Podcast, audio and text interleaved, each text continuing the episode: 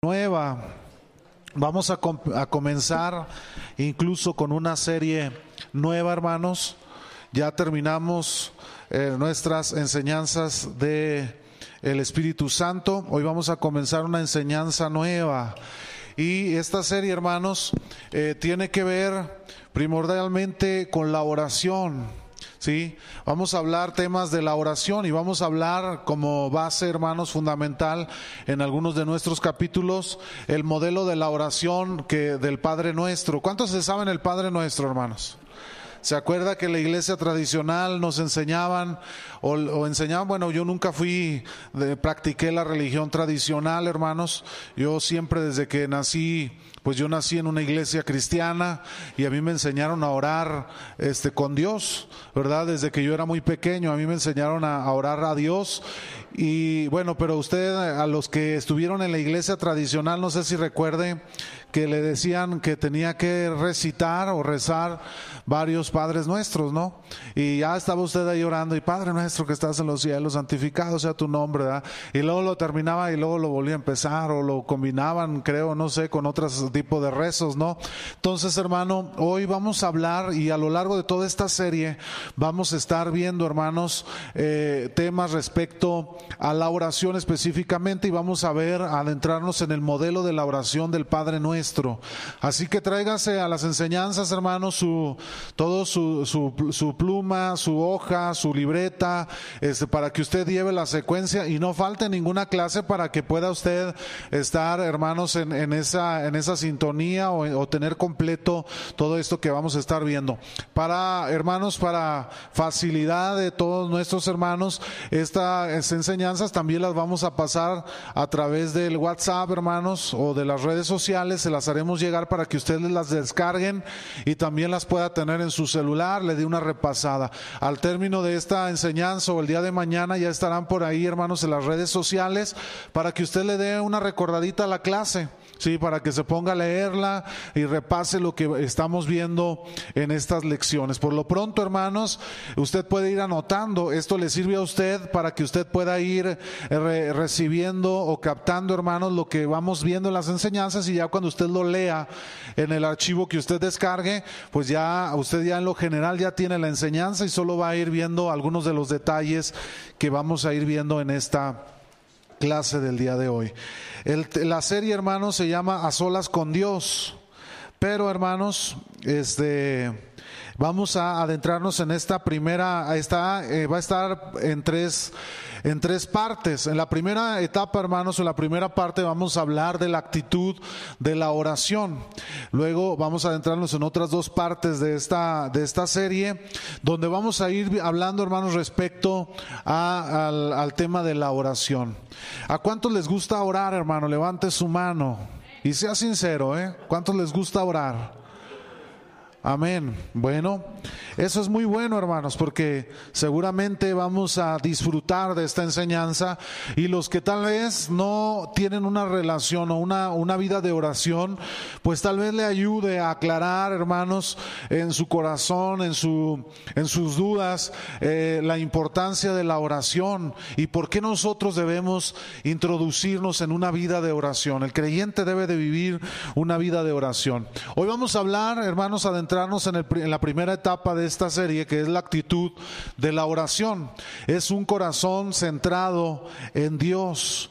Estas enseñanzas, hermanos, para quien guste también más información, está basado en el libro del hermano John MacArthur, que se llama A Solas con Dios.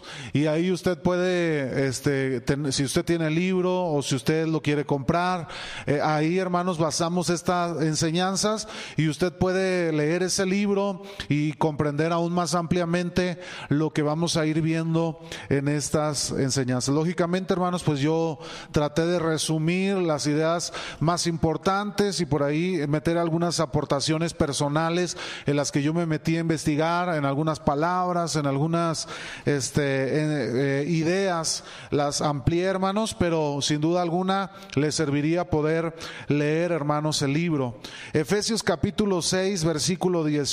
Si tiene por ahí su Biblia, vamos a ir rápidamente, hermanos al libro de los Efesios en el capítulo 6 versículo 18. Y si alguien tiene por ahí lista, listo el, el pasaje de la escritura, hermanos, le voy a invitar para que nos lo lea en voz alta.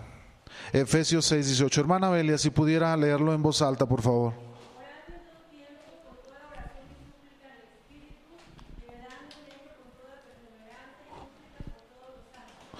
Amén.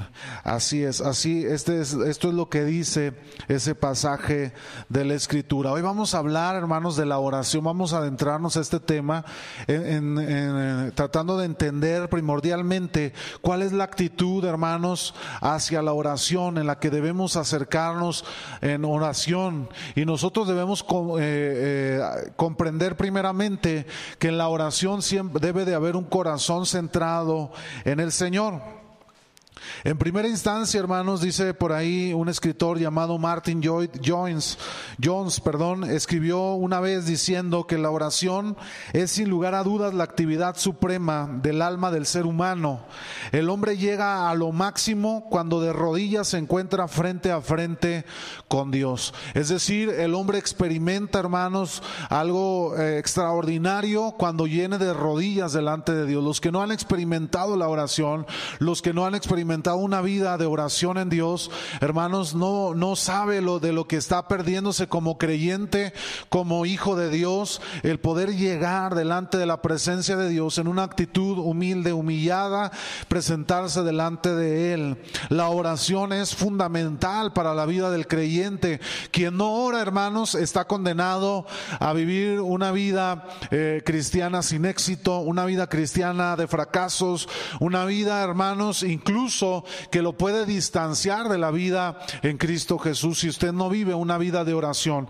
La vida de oración, hermanos, nos abre eh, a un panorama enorme frente a, la persona que se adentra en la oración, hermanos. Es decir, el recurso de la oración nos permite, hermanos, tener acceso a los recursos ilimitados de Dios. Sí, cuando usted ora, hermanos, es como si usted se adentrara en lo sobrenatural de Dios y poder tener acceso a los recursos recursos ilimitados de Dios. Usted o todos nosotros estamos limitados en los recursos, hermanos. Si alguien dijera, este, yo eh, frente a alguna capacidad, alguna necesidad, usted puede decir, yo me declaro incompetente o me declaro eh, bancarrota o me declaro sin la capacidad, sin la fuerza, sin las este, habilidades para poder desarrollar una actividad, un desafío, una, eh, este, llevar a cabo una tarea, hermanos. Pero cuando venimos a Dios por medio de la oración, usted y yo podemos encontrar un acceso a los recursos ilimitados de Dios. Nosotros somos limitados, somos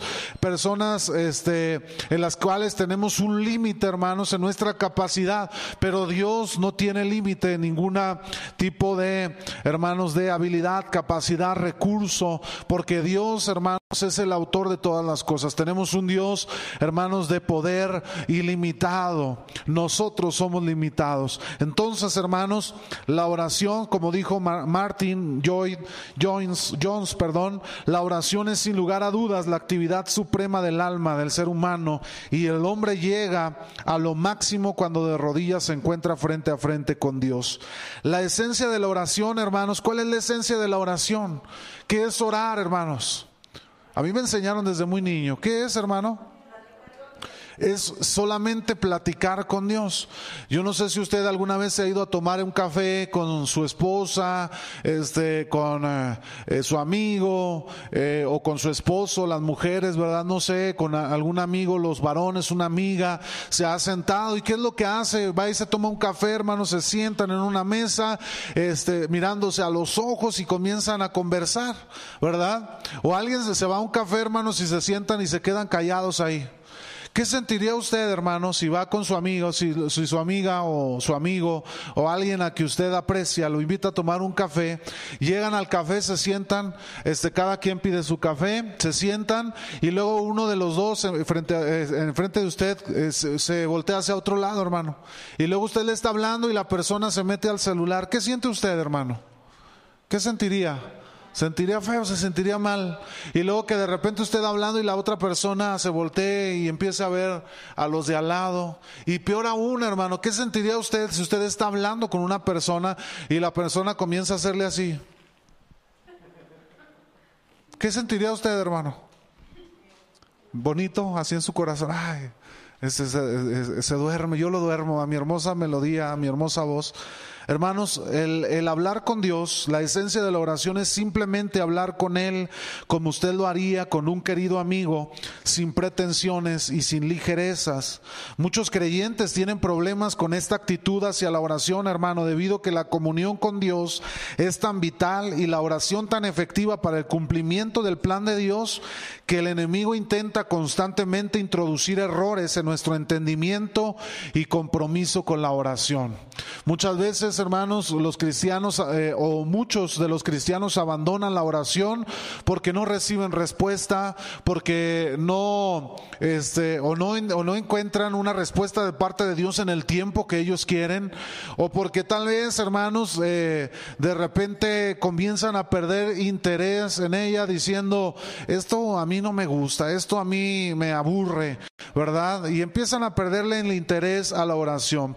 Pero la oración, hermanos, es fundamental en la vida del creyente. Si usted no ora, hermanos, usted es un cristiano eh, sin poder, sin eh, visión, sin entender la voluntad de Dios, sin entender los propósitos de Dios. Usted no ora, hermano, y usted simplemente está portando el hermanos, a lo mejor Dios ha hecho la obra en su vida, pero usted nunca va a entender el caminar en los caminos de Dios. Por eso mucha gente inconstante en el camino de Dios, en la que vienen cambios a la vida de la persona en su caminar cristiano y luego luego dice, yo ya no quiero saber nada, vámonos de aquí, ¿verdad? Vienen cambios a su vida cristiana y inmediatamente dicen, ¿verdad? Yo ya no quiero continuar o yo prefiero regresar al mundo. Viene la tentación, inmediatamente ahí van como como los animalitos, ¿verdad? Cuando van al matadero solitos, ahí van y se entregan a sus deseos, a sus, a sus pasiones, ¿verdad? Porque no tienen, hermanos, la fuerza, el poder, porque no entienden el propósito de Dios, porque no entienden la voluntad de Dios. Entonces un cristiano sin oración, hermano, pues simplemente está condenado a fracasar. Para muchos hermanos la oración ha sido reemplazada con la acción pragmática. ¿Qué es esto? Muchos hermanos cambian la oración por llenarse de actividades. Es decir, creen que con ir a la iglesia martes, viernes, eh, domingos, sábados, creen que con participar en actividades de la iglesia, con eh, tal vez este con de vez en cuando ir a un centro de rehabilitación y participar cuando el hermano Víctor lo invita o la hermana Lucy y creen que con, eh, con hacer ese tipo de actividades ellos ya este conocen al Señor y ellos ya llevan una vida cristiana de poderosa o exitosa. Hermanos, no confundamos la oración, hermanos, necesita caminar en conjunto con la acción en la vida cristiana. Hermano, no es llenarnos de actividad, no es vivir una vida de actividad, no es vivir una vida llena, ocupada con muchas actividades. Es, hermanos, la oración la que nos va a dar el entendimiento del propósito de Dios para nuestra vida, en nuestro caminar. La función anula la comunión con Dios, hermanos. Los ajetreos desplazan la comunicación. Necesitamos, es fundamental comunicarse con Dios, hermano, porque si no, ¿cómo vamos a saber hacia dónde vamos?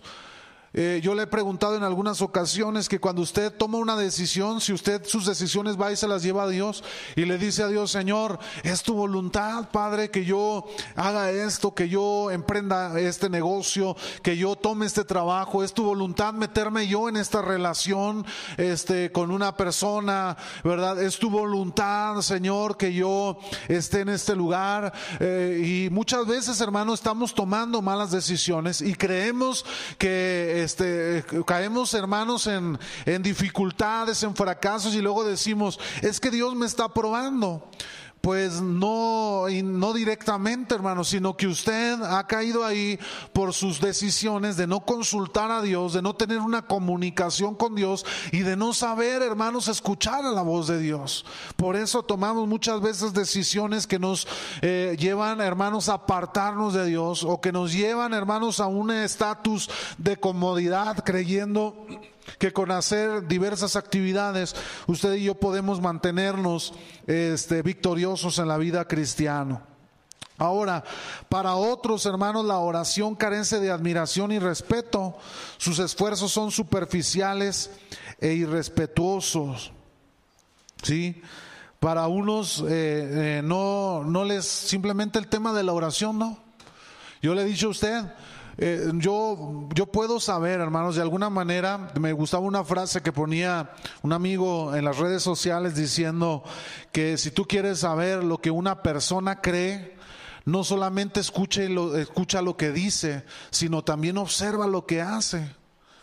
Una persona puede decir yo creo en Cristo y a lo mejor usted se sienta con él y le dice es que Cristo este, me salvó y Cristo es, es bueno y Cristo está conmigo, pero cuando enfrenta la adversidad, ¿qué es lo que hace la persona? La persona niega a Cristo de alguna manera. Alguien puede decir yo soy cristiano, venir a la iglesia, levantar sus manos, pero cuando sale allá afuera, hermanos, allá se está peleando con el, con el vecino, con el de la tienda, este, le debe por todas partes, lo está buscando, ya está en el buró de crédito, ya hasta su foto está ahí, hermanos, en el buró, ¿verdad? Si alguien lo ve, llámenos al número tal, hermano, y allá anda el hermano, le debe a Sears, a Liverpool y a todo mundo, hermanos.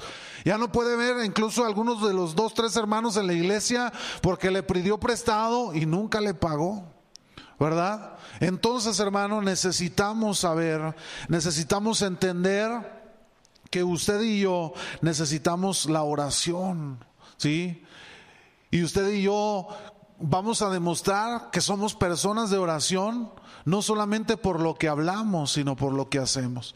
Y yo me sorprendo, hermano, porque cuando, hablamos de los viernes de oración, habemos siempre en la iglesia entre 15 y 25 personas orando. Cuando la iglesia, hermanos, yo revisaba mi hoja electrónica de personas que están en la iglesia ahorita asistiendo, hermanos, no tan regularmente, y habemos más de 100 personas asistiendo a la iglesia. Y de esas más de 100 personas, solamente 25 personas a lo mucho asisten a la oración. A lo mejor yo pregunto a los 100, ¿quién, quién le gusta orar? A mí me gusta orar, ¿verdad? Pero la realidad es que él habla que le gusta orar, pero cuando hablamos de venir a la oración o cuando hablamos de orar, ¿qué pasa en la práctica, hermanos? No quieren orar, ¿verdad? Dice también que luego están aquellos que creen que la oración se diseñó para exigir y reclamar a Dios. No le ha, no le ha, no le ha tocado ver esta, este tipo de, personas, hermano. Yo escuchaba hace unos meses, lo hemos platicado en alguna enseñanza, cuando este pastor Julio Melgar estaba enfermo de cáncer de páncreas, de lo cual falleció hace algunos años, este, muchos de los que oraban decían, Señor, no aceptamos un no como respuesta. Señor, es que eh, tú lo vas a sanar, ¿verdad? Como si nosotros, hermano, fuéramos alguien para decirle a Dios, ¿verdad? Este, eh, ya estamos ahí, nos creemos virreyes, ya, o reyes acá.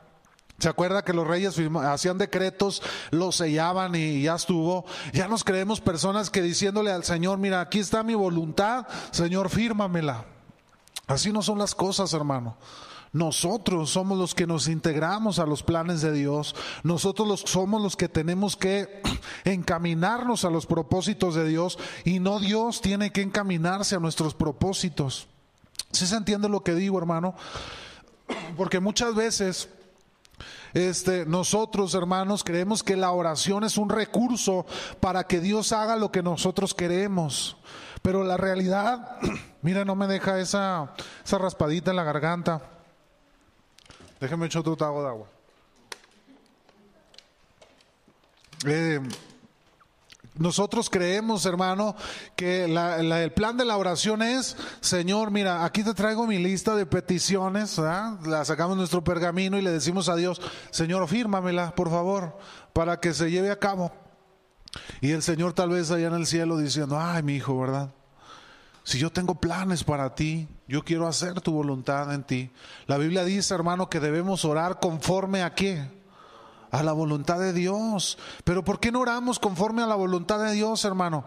Porque no oramos, porque no conocemos a Dios. ¿Cómo vamos a actuar conforme a la voluntad de Dios si no conocemos su voluntad, hermano? ¿sí? Entonces eso quiere decir que tal vez nos hace falta, hermanos, conocer más a Dios. ¿Y cómo lo vamos a conocer? Pues por medio de la oración, hermanos, por medio del estudio de la palabra de Dios. ¿Sí? Eh, estas personas intentan forzar a Dios a hacer lo que ellos creen que debería de hacer por ellos. Y luego dice que finalmente para otros la oración no es nada más que un rito. Muchos creen que la oración es como un rezo a Dios, pararse y venir a la iglesia, arrodillarse cinco minutos y decir, Padre nuestro que estás en el cielo, santificado sea tu nombre, hágase tu voluntad en el cielo así como en la tierra. Así empiezan, empiezan a orar, hermano, como si fuera un rito simplemente, ¿verdad? Y no lo ven, hermanos, como lo que la oración significa para los creyentes. Es triste que muchos creyentes pasen tanto tiempo en oración o dirigiéndose a Él en lo absoluto porque tienen poco que decir. Es decir, hay muchas personas que no oran porque no tienen nada que decir. Dicen, no, yo no tengo nada que orar a Dios. En esta primera parte, hermanos, donde examinaremos la actitud que todos los creyentes deberían tener en cuanto a su comunicación con Dios, todos los cristianos deberían tener sus corazones centrados en Dios para que la comunión con Él sea una función natural y común en su vida. De igual forma, todos nosotros requerimos protegernos en contra de orar, eh, en contra de orar con la actitud equivocada.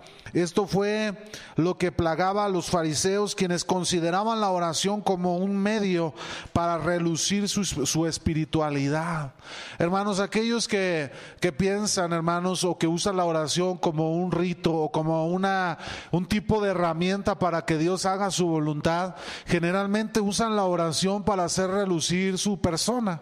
Los fariseos, dice la Biblia, que se paseaban en las plazas cuando ellos ayunaban y oraban y hacían que se vieran su rostro, no lavaban su rostro, se levantaban así, este, como cuando usted, cuando uno se levanta en la mañana, ¿no? Así, este, pues se levanta uno con los párpados hinchados, ¿verdad? Y, este, eh, hay veces con hambre, ¿verdad? Este, todo despeinado, ¿no? Y, pues lo veo, lo uno así, hermano, que salga usted a la calle, el de la tienda así, hermano, ¿qué va, va a decir el de la tienda? Ah, caray, se acaba de levantar el, el vecino.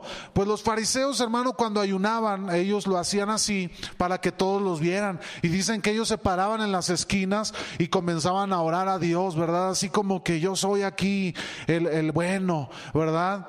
Ah, usan la oración, hermanos para de alguna forma estas personas hacer relucir lo que ellos, eh, su, su espiritualidad, ¿verdad? Hay muchos que, que, dicen, yo oro y se jactan de que yo oro y por mí suceden las cosas y, si yo oro entonces todo va a cambiar, pero si ora el fulano de tal, ahí no va a cambiar las cosas, nada más cuando yo oro pasan las cosas y esas personas, hermanos, de alguna manera este, hacen como relucir su espiritualidad.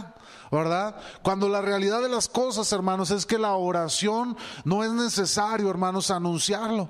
Dice la oración del fariseo y del otro que estaba al lado y decía que el fariseo, hermano, este decía, ay, gracias Señor, porque me dejas venir a ti, no como este pecador, ¿verdad? Así como diciendo el, fariseo, ¿verdad? No como aquel pecador, gracias porque no me hiciste como él, porque no me hiciste como la chusma, casi casi le hacía el fariseo, ¿verdad? Y muchos hermanos se sienten así, pero la realidad de las cosas es que ese tipo de oraciones, hermanos, son meramente ritos en su vida, son oraciones que no son salidas del corazón, conversaciones, hermano, que son lanzadas simplemente para hacer relucir eh, su espiritualidad.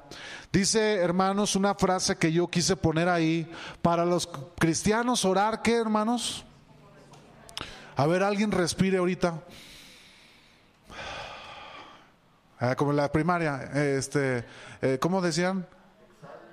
inhale, exhale. Ahora aguántese cinco minutos sin respirar, hermano. A ver, ahí va el tiempo, ¿eh? Seguramente alguien se va a poner morado, hermano, y va a caer desmayado, ¿verdad? ¿Por qué, hermano? ¿Qué es lo natural en nosotros? Respirar. Bueno, lo natural en el cristiano, ¿qué cree que es? Orar. Es inconcebible, hermanos, un cristiano que no ora. Es inconcebible un cristiano que le huye a la oración. Es inconcebible, hermanos, un cristiano que cuando se habla de orar dice, ay no, la oración me aburre. ¿Por qué no mejor me tocan unas de esas canciones eh, actuales? Aquí yo para, uh, ya empieza a cantar el hermano, ¿verdad? Pero cuando hablamos de oración, hermano, no quiere orar. Ay, no voy porque ese servicio está muy aburrido. Yo la oración no voy, hermano. En la mañana se levanta, hermanos, y, no ora mm, ni por el desayuno, no ora ni para desayunar, hermano. ¿Verdad? Son cristianos, hermano, que, que están espiritualmente absteniéndose de respirar lo que le da vida, vitalidad a su espíritu, que es la oración. Entonces, para nosotros los cristianos, hermano, orar debiera ser como respirar. Nosotros no tenemos que pensar para respirar. ¿Alguien piensa cuando, para respirar, hermano? Alguien se pone a pensar y dice, ay, déjame, me pongo a pensar, no voy a hacer que se me olvide respirar. ¿Alguien se le ha olvidado respirar, hermano? Nadie, ¿verdad? Todos respiran. ¿Y por qué se nos olvida orar, hermano? Porque si de repente se fue el día y luego dice, ay, Nore, ay, Señor, pero tú sabes que, que este, nunca me lleva al cine mi esposo, y me fui al cine. Y prefirió irse al cine a, sentarse, a arrodillarse, a orar, hermano. ¿Verdad? Nadie diga amén, hermano, ¿eh? porque si no ahorita se evidencia. Es por eso que es más fácil aguantar la respiración que respirar, hermanos. Es más fácil, hermano, es más difícil, perdón, aguantar de la respiración que respirar. ¿Por qué? Porque respirar es muy natural. En la oración, hermano, debiera ser más fácil orar que no orar. Pero ¿por qué la iglesia, hermano? ¿Por qué los hermanos no están orando? ¿Sí? Y luego sacamos la excusa de la manga diciendo, usted no sabe lo que yo hago en mi casa. Yo sí oro en mi casa. ¿verdad? Si luego, luego nos sacamos el as bajo la manga para que no me digan nada, así, ¿verdad? No, no, no, no. Es que yo no vengo a la oración, pero yo estoy orando en mi casa. Hermanos, si no podemos venir a orar con los hermanos una hora. Dice, eh, pues, le decía yo la frase, este, ve lo que alguien cree, no solamente escucha, sino también ve lo que hace. ¿Sí? Entonces la oración debiera ser algo eh, eh, hermanos, natural en nosotros. La respuesta, la oración es la respuesta, hermanos, a esa presión. Dice por ahí, la analogía le ponía en la que en la atmósfera del planeta, hermanos, la atmósfera nos produce en el aire una como una presión en la atmósfera que nos hace respirar. ¿Sí? Es natural respirar aquí en el planeta Tierra, ¿sí? Usted respira, inhala, exhala y vive y respira, ¿no? ¿Sí? Pues bueno, en la, vida del cristiano, en la atmósfera espiritual debiera ser natural la oración.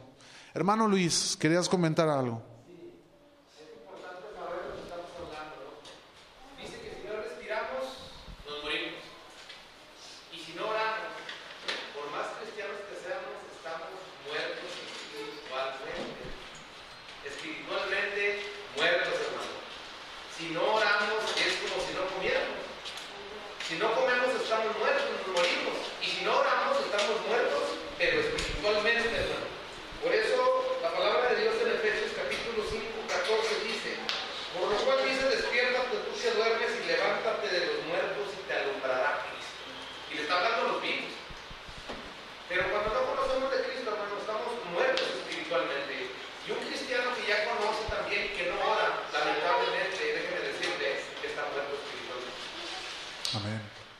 Entiende la voluntad de Dios, hermanos. Fíjese la, la siguiente diapositiva. Como cristianos todos hemos entrado en esa atmósfera divina, hermanos, para respirar el aire de la oración. Solo de esta forma podremos sobrevivir a la oscuridad del mundo, ¿sí? Por medio de la oración. Desafortunadamente, hermanos, muchos creyentes se aguantan la respiración espiritual. Ahorita yo le dije a usted, a ver, aguántese respirar cinco minutos y nadie lo hizo, ¿verdad? ¿Por qué, hermano? Porque se muere, ¿no? imagínese, se desmaya, es natural respirar. ¿Sí? Desafortunadamente muchos creyentes, fíjese, se aguantan eh, la respiración espiritual por largo tiempo, pensando que breves momentos con Dios son suficientes para, para permitirles sobrevivir. Piensan que en la hora de comida, vamos a orar, hermanos, ya hice mi oración del día, ya se siente espiritual el hermano, ¿verdad? Ya fui a la iglesia y, cuando llamaron al altar oré, me estuve 5 o 10 minutos y piensan que eso es suficiente para poder vivir, hermanos, eh, su vida cristiana. Hermanos, no es así. Esta restricción en el consumo espiritual es causada por los deseos pecaminosos. ¿sí? Usted dice, hermano, este, dice un pasaje de la Escritura que el espíritu lucha contra la carne y la carne contra el espíritu, ¿cierto o no? ¿Verdad? ¿Y quién cree que va a ganar? ¿Cuál? Exactamente, hermano. Si usted es muy carnal, hermano, ¿por qué cree que es carnal? No de sangre, ¿eh? no va a decir, no, es que mi carnal, no. ¿Por qué cree que es muy carnal? Dígalo con seguridad, hermano. Porque usted alimenta más la carne, ¿verdad? Pero si usted alimentara más el espíritu, hermano, ¿qué cree que pasaría? Seríamos más espirituales, ¿cierto o no? Ahora, la iglesia ha sido llamada a ser espiritual, a buscar a Dios, a buscar en oración a Dios. Ahora, ¿por qué hay tantos problemas en la iglesia, hermano, de situaciones o de frutos carnales? ¿Por qué el pastor tiene que estar tratando? Es que no me cae el hermano, es que no me cae fulano, es que yo no voy porque está mangano, es que acá y allá. ¿Por qué tenemos que estar, hermano, luchando contra situaciones carnales? Si se supone que la iglesia ha sido llamada para ser espiritual. Yo me sorprendí, hermano, sino, sin, que nadie se sienta aludido, ¿verdad? Pero de repente cuando suceden situaciones de liberación, y yo me, lo he observado, hermano, que voltea uno para ver qué hermano lo puede ayudar, y yo veo que salían corriendo, hermano. Yo levanté mi vista y dije, a ver qué hermano llamo para que me venga a ayudar. Y los hermanos más me volteaban a ver así como diciendo, ay, con permisito, dijo Monchito que se fue a tomar un cafecito, ¿verdad? Hermano, no debiera ser que la iglesia debe de vivir en el espíritu y no en lo carnal. Entonces, ¿por qué está enojado con su hermano? Hermana Belia, no la veo, es que no la veía por el pilar, ¿eh?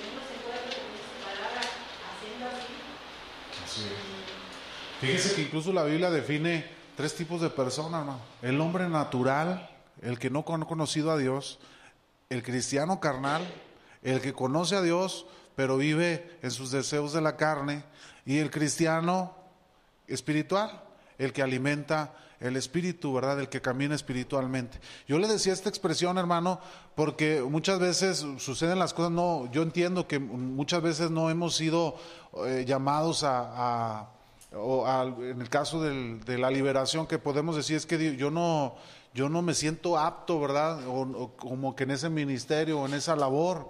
¿verdad? Pero yo digo, pero salir corriendo, hermano, pues tampoco, ¿verdad? O sea, yo digo, pues sí, Dios no me llamó a, ejercer un ministerio así, pero este, asustarme y salir corriendo, yo pienso que eso no debería de ser, hermano. Somos cristianos, somos creyentes que conocemos la Biblia, que sabemos el mundo espiritual y que nosotros conocemos a Cristo en nuestra vida. Entonces no debiera suceder esos casos, ¿verdad? Yo le puedo decir, ¿ah? yo no, yo no me considero que Dios me use en esa, en esa área de mi vida, ¿verdad? Pero este, si me buscan a la una de la mañana, hermano, a, una hora del día y me dicen, hermano, venga a orar por mi hermano, ¿verdad? O venga a orar por una persona así. ¿Y qué le voy a decir yo, hermano? Ay, hermano, permítame, permítame un segundo. Pues tiene uno que acudir, hermano, tiene uno que llevar una solución. Nos salimos un poquito del tema. El tema, hermanos, aquí es más bien, ¿qué estamos alimentando más? Lo que usted más alimente es lo que va a ver reflejado en su vida. ¿sí? Si usted anda sembrando chismes, hermano, no me venga a decir que usted es espiritual. Porque corre el riesgo de que no me agarre de buenas y entonces yo tenga que decirle la verdad. A lo mejor, pues si ya yo ando así de, este, me acabo de levantar de orar y le voy a decir, no, sí, hermano, órele al Señor. Pero no me diga, si usted anda sembrando chisme, no me diga que es espiritual. Si usted anda sembrando discordia, no me diga que es espiritual. Si usted está hablando mal de su hermano, si usted está en adulterio, si usted está en fornicación, si usted está robando, si usted está mintiendo, si usted está defraudando, no me venga a decir que usted es espiritual, hermano. A mí me podrá engañar y usted puede venir y decir yo, yo este soy eh, espiritual y levantar sus manos, pero deje usted que me engañe a mí. La Biblia dice que horrenda cosa es caer en manos de un Dios vivo, que a Dios no podemos engañarlo. Él conoce nuestro corazón, Él conoce nuestros pensamientos, incluso Él conoce nuestra palabra antes de que salga de nuestra boca. ¿Sí? A Dios no podemos mentirle, hermano, no podemos engañarle. Por más espirituales que queramos aparentar delante de Dios, el Señor sabe nuestro corazón. ¿Sí? Y déjeme decirle, por si usted ha pensado este, que puede, si alguien a lo mejor eh, eh, pretende engañar, ¿verdad? Yo le puedo decir, dice la, porque dice la palabra que, que todo lo oculto ha de manifestarse en la luz. Tarde que temprano, hermano, lo que se oculta va a salir a la luz. Si usted practica el pecado, hermano, en lo secreto, tarde que temprano, ¿qué cree que va a pasar? Va a salir a la luz, hermano porque esto tiene que suceder de esa manera. Por eso usted y yo debemos ocuparnos en qué, hermanos? En la oración. Oremos a Dios, busquemos su presencia.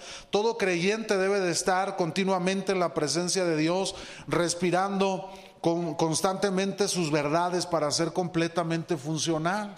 Si usted no ora, no está respirando espiritualmente, hermano, y a lo mejor el espíritu ya está morado por dentro, ya está todo morado porque eh, quiere respirar, pero usted no, no va la oración para generar esa atmósfera donde el Espíritu pueda alimentarse y pueda fortalecerse. Queremos caminar, hermanos, en una vida espiritual siendo carnales. Eso es imposible, hermano. No se puede. Son dos cosas muy diferentes. No podemos caminar siendo espirituales, hermanos, tratar, pretendiendo ser espirituales si somos, si alimentamos nuestra carne la mayor parte del tiempo. Y no puede usted ser carnal si usted vive en el Espíritu. ¿Por qué? Porque el Espíritu, hermano, nos, nos lleva una vida de espiritual, ¿sí? A producir frutos espirituales.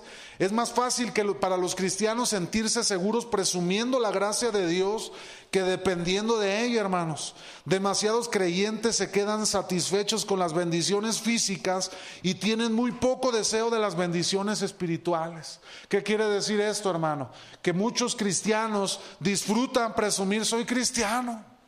Voy a la iglesia fulana y no, y, que yo este, puedo hacer aquello, yo puedo hacer asá, y que Dios, yo, yo he hecho aquello, yo he hecho allá, y presumen de la gracia, hermanos, y es que Dios me usa, como los corintios, ¿verdad? Dios, Dios este, me usa profetizando, Dios me usa sanando, hermanos, disfrutan presumiendo la gracia de Dios, pero nunca, hermanos, viven una vida de oración.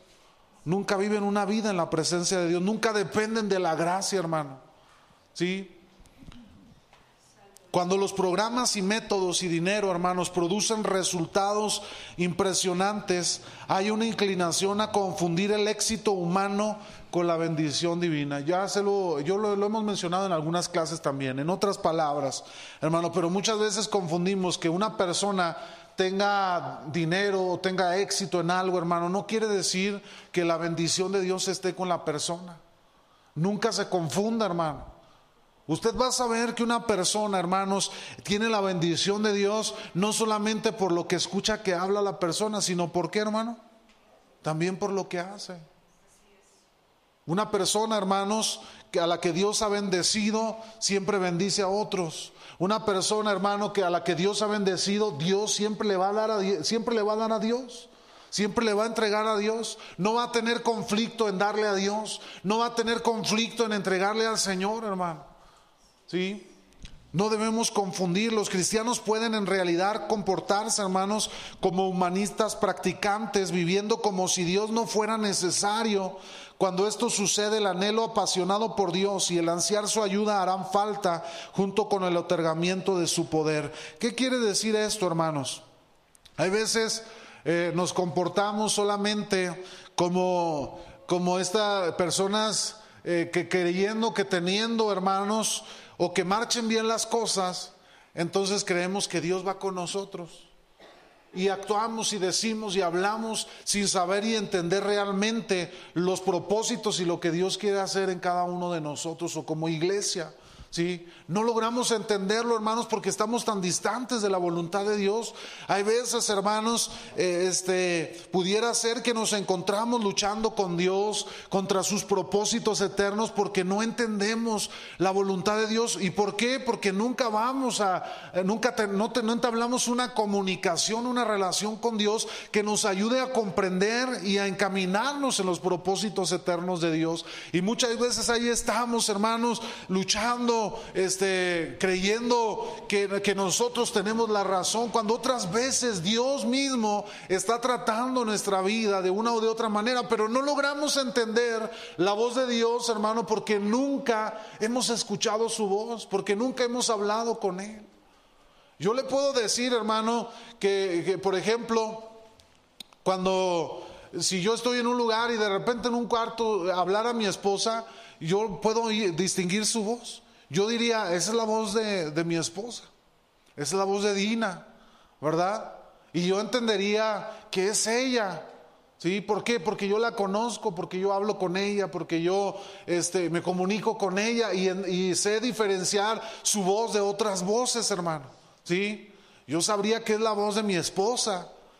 Pero si, si no hay comunicación, hermanos, si no nos hablamos, si nunca nos hablamos, hermanos, por más que nos hablen, nunca vamos a aprender a diferenciar la voz. Es como Jesucristo decía, mis ovejas oyen mi voz, ¿verdad? Y la reconocen. ¿Sabía usted que cuando usted va con un pastor, hermano, un pastor de ovejitas, y, y si usted trata de meterse como el pastor de las ovejitas, las ovejas no le van a hacer caso? ¿Sí sabía usted eso? El pastor les habla y las ovejas lo siguen porque ya saben diferenciar la voz de quien los está cuidando. Y cuando llega una persona ajena, hermanos, y les habla al rebaño, el rebaño lo va a ignorar porque no es la voz de su pastor. Y así pasa, hermanos, en nuestra vida cristiana. Usted y yo debiéramos aprender la voz de Dios cuando Dios dice alto. ¿Qué debemos hacer usted y yo? Alto. Cuando Dios dice, sométete, ¿qué debemos hacer? Someternos. Cuando Dios dice, eh, no hables, calla, debemos callar, hermano, porque aprendemos a oír la voz de Dios.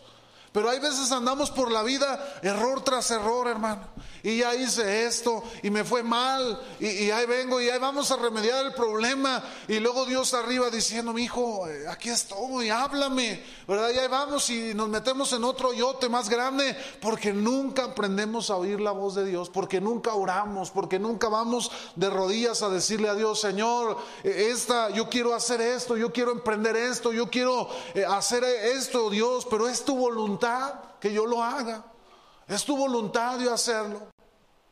Hermano, muchas veces actuamos y, a mí me sorprende, hermanos, el saber que muchas veces Dios nos habla por medio de la, de la palabra, una predicación, una enseñanza, una lectura bíblica. Dios nos habla, pero es sorprendente ver, hermanos, que muchas veces ya no escuchamos la voz de Dios. Que, este, que recibimos el mensaje se nos lanza el mensaje y cuando nos levantamos, hermano, la palabra no produce efecto porque no hemos aprendido a oír la voz de Dios. Qué tremendo es eso, hermano, en la vida de un cristiano. Que Dios le hable y que no aprenda a distinguir la voz de Dios en su vida. Muchas personas, hermano, que han caído en desgracias, en problemas, en, situaciones adversas, porque no supieron nunca oír la voz de Dios. Y se metieron en problemas, en situaciones, porque nunca supieron escuchar la voz de Dios. Amén. Vamos bien, hermanos. ¿Alguien quiere participar? ¿Alguien quiere hacer un comentario, Norma? Adelante.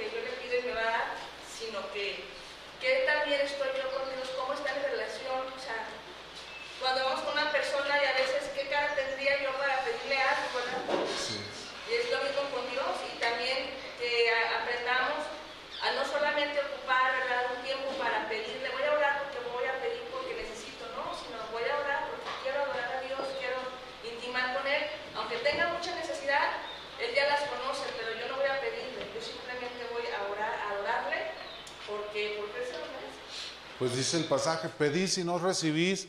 ¿Por qué? ¿Por qué, hermano? ¿Y por qué pedimos mal? Porque no entendemos la voluntad de Dios. ¿Sí? Porque el Señor dice que todo lo que pidiéramos, hermanos, si va de acuerdo a su voluntad, Él nos lo dará. Entonces, hermano, ¿será que estamos, no estamos entendiendo la voluntad de Dios? El hermano Luis y luego nuestra hermana Belia. Amén.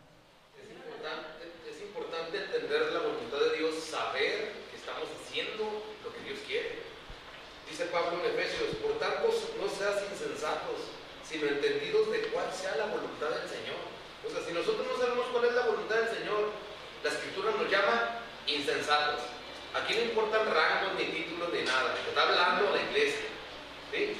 Y llama insensato a aquel que no sabe cuál es la voluntad de Dios.